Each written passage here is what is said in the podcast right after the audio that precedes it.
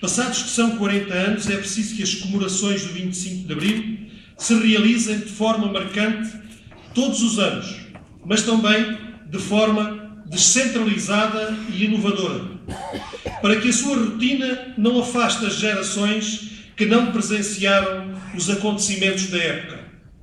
E recordo que já vamos na quarta geração pós 25 de Abril. Parece-me, pois, por demais necessário que se invista na preservação do que de simbólico e importante esta revolução representa na história do Portugal contemporâneo. Nesse sentido, a Câmara Municipal de Olé não regateará esforços para que os jovens de todos os estabelecimentos de ensino do seu município possam receber o máximo de informação e de formação para que Abril viva nas suas memórias, para que Abril viva para sempre como uma data exemplar. A segunda mensagem que me é cara pelas funções que ocupo na autarquia de Lolé prende-se com a defesa da democracia numa sociedade moderna, mas em crise profunda, e em que novos perigos e velhas ameaças voltam a levantar cabeça.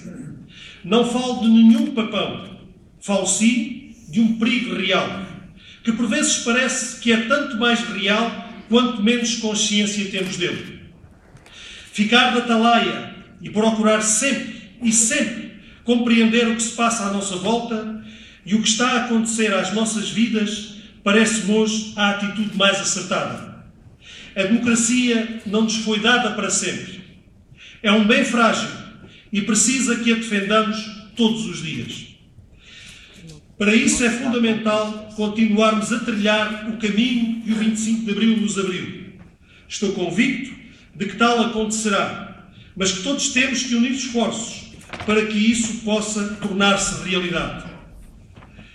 O que aqui estamos a fazer, os passos que estamos a dar, perseguem esse objetivo. Foi também para isso que Abril se fez. É assim que entendo que Abril deve continuar. Muito obrigado. E um grande e agradecido abraço ao Hotel, ao Vasco Lourenço, ao Marquinhos Lourenço,